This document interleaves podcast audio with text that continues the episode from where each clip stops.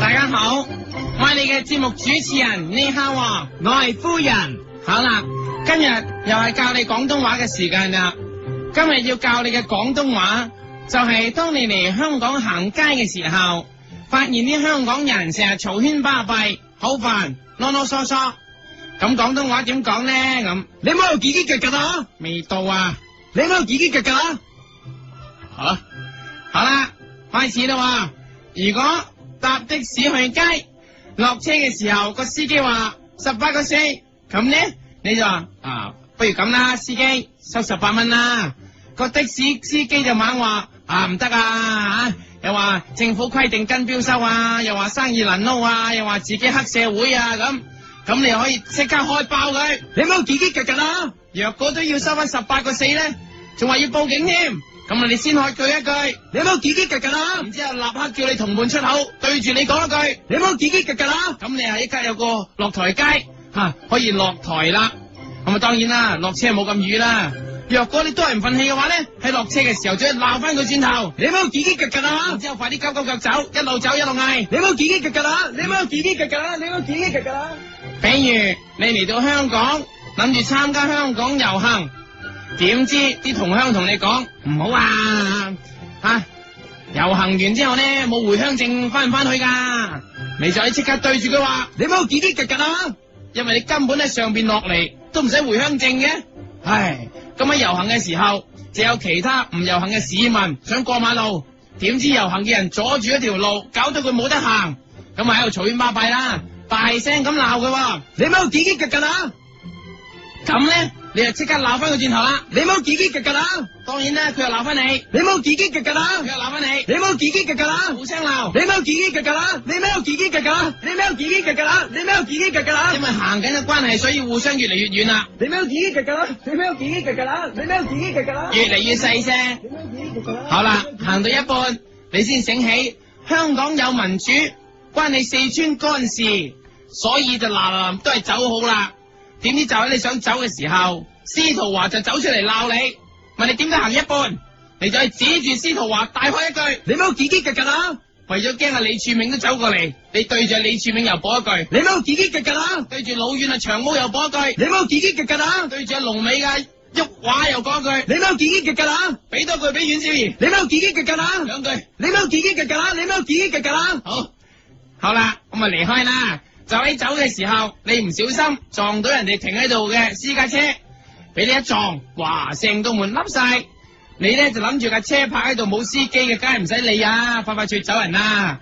點知有個好好心嘅香港人走埋嚟，同你講，佢就話你撞凹咗人哋架車喎，哥哥，不如你賠翻少少錢啦，咁樣，你就即刻大叫。你喵自己腳噶啦，點知呢一叫，呢一叫實在太雄壯啦，連嗰架車嘅防盜都俾你叫響咗，咁你就可以指住架車大叫，你喵自己腳噶啦，因為防盜好大聲，咁你就要更加大聲啦。你喵自己腳噶啦，嗱，你越大聲咧，就越多車嘅防盜俾你嗌響咗，你就要嗌得更大聲啦。 你喵自己腳噶啦，你更大聲就會有更多防盜響，有更多防盜響，你嗌得更大聲，你喵自己腳噶啦，啊更大聲你，喵自己腳噶啦，更你大聲，喵自己腳噶啦，直接失聲你。喵自己腳噶啦。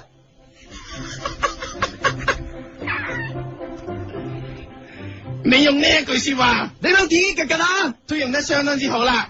而家上進修課啦，呢、個廣東話你冇自己腳噶啦，其實係嚟自兩個字機格噶。呢、個字本身係單字，都係有效嘅，即係話你冇咁多資格啦，係啦。嗱，聽唔聽到？頭先咧唔係自己嘅噶啦，就係機嘅啫。再聽多次，你冇咁多資格啦，嗱咁樣用咧已經好夠噶啦。但係若果嗰個人啊俾你鬧嗰個人好煩，煩到淨係用機格都唔掂啦，你就要用翻你冇自己腳噶啦，係啦兩次啦。但係若果嗰個人仲煩咁點啦？你可以升級加到三個字。你冇自己機腳噶啦，再煩啲咧，你冇自己機機腳腳腳噶，再煩啲咧，你冇自己機機機腳腳腳腳噶，最煩煩到數唔到咧，你冇自己機機機機機機機機機機機腳腳腳腳腳腳腳腳腳噶，啊又或者係你冇無限機無限腳啦，冇錯，再聽你冇無限機無限腳啦，無限機同無限格咧，已經係去到最盡噶啦。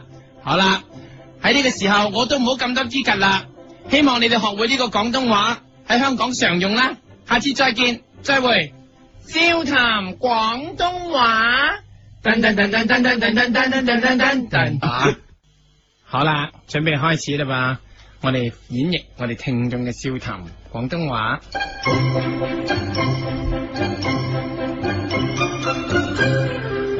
好，我想教大家今日嘅廣東話係咩呢？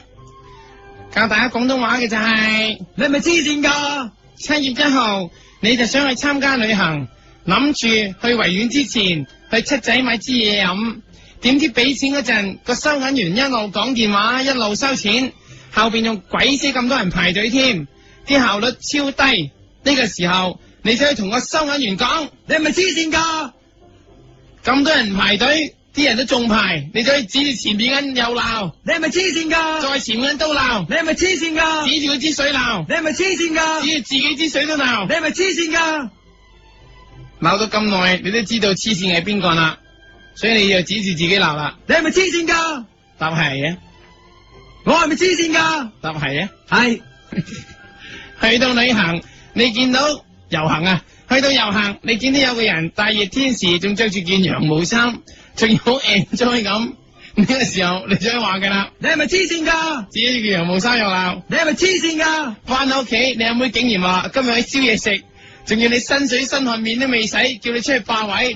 呢、個時候你又可以指住阿妹話。你係咪黐線㗎？相信大家講得咁耐都好清楚呢句廣東話嘅用法啦，但係其實大家仲可以改下啲字嘅喎，譬如好似中間嘅先字，其實就可以改咗佢，運用得更加貼切。